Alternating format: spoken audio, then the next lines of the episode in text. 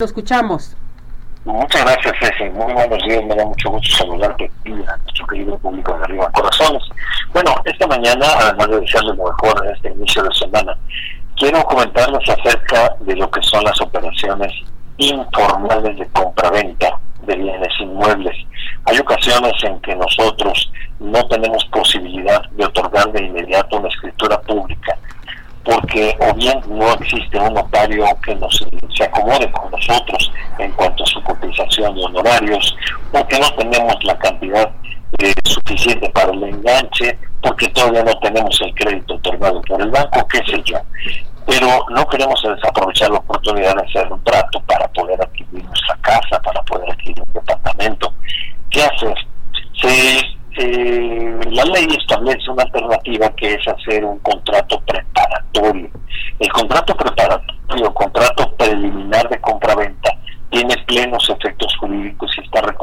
nuestro Código Civil en el artículo 1834, es decir, está legalizado, está reglamentado, existe en la ley. Entonces, si usted por alguna razón no puede obtener la escritura pública, insisto, hay muchísimos factores, sé si la próxima semana voy a comentarlos, algunos ya, ya en lo particular, nada más voy a poner uno como ejemplo, una persona fallece, los hijos quieren vender la casa que es propiedad del papá o de la mamá, pero como no han tramitado el intestado y necesitan dinero, no pueden vender la casa porque no tienen escritura y tienen un círculo vicioso. En estos casos, la ley establece varias eh, opciones, varias alternativas. Una de ellas es el contrato preliminar de compra-venta, otro la opción, otro la carta de intención. Yo me voy a referir hoy al contrato de promesa de venta. El contrato de promesa de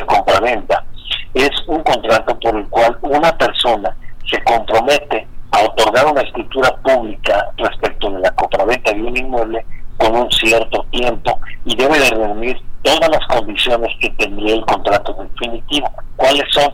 Simplemente establecer con precisión cuál es el objeto o el bien, el, bien que es materia de la compraventa, el plazo que se va a otorgar o que se va, se va a fijar para otorgar la escritura pública, la cantidad en la que importa el precio, lo que vale la operación de compraventa, el precio de la operación, qué cantidad se da como enganche y, si es posible, ante qué notaría se otorgaría la escritura correspondiente y finalmente la condición por la cual no se puede escriturar, establecerla. Por ejemplo, que se tenga que regularizar la cuestión fiscal, se tenga que quitar un gravamen, se tenga que eh, tramitar un juicio sucesorio. Esas condiciones, mientras no se cumplan, no se puede otorgar la escritura, pero ya se puede hacer el contrato preparatorio de compraventa. ¿Quién lo hace? ¿Es necesario acudir con un notario? Pues ya lo acabamos de decir. El notario no lo va a otorgar porque va a decir, a mí tráeme la escritura anterior, que no tenga gravámenes para hacer la escritura nueva. Oye, pero es que murió mi papá. Ah, bueno, cuando tramiten la sucesión vienes conmigo ya no se podría. Entonces, los licenciados en Derecho, los abogados, tienen la posibilidad de elaborar este tipo de contratos, que tienen una ventaja extraordinaria. El artículo 1838 del Código Civil de 1838 dice que si el promitente de venta rehúsa firmar los documentos necesarios para dar la forma legal al contrato celebrado, entonces en su rebeldía lo firma el juez. Porque una de las inquietudes que tienen las personas cuando celebran este contrato es, y me van a perdonar el uso del lenguaje coloquial, ¿y qué tal si se me raja el vendedor? Entonces, en este caso, tendríamos que solicitar la intervención de un juez para que, en lugar de la voluntad del vendedor, el juez la sustituya y de todas maneras tengamos celebrada la operación de compra-venta, por supuesto, mediante el pago del saldo de la operación.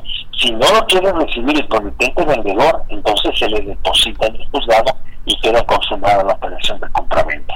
Este tipo de contratos, contratos preparatorios o contratos preliminares, curiosamente son más que usados y a veces hasta más usados que las escrituras públicas, porque muchas personas consideran que salen más baratos.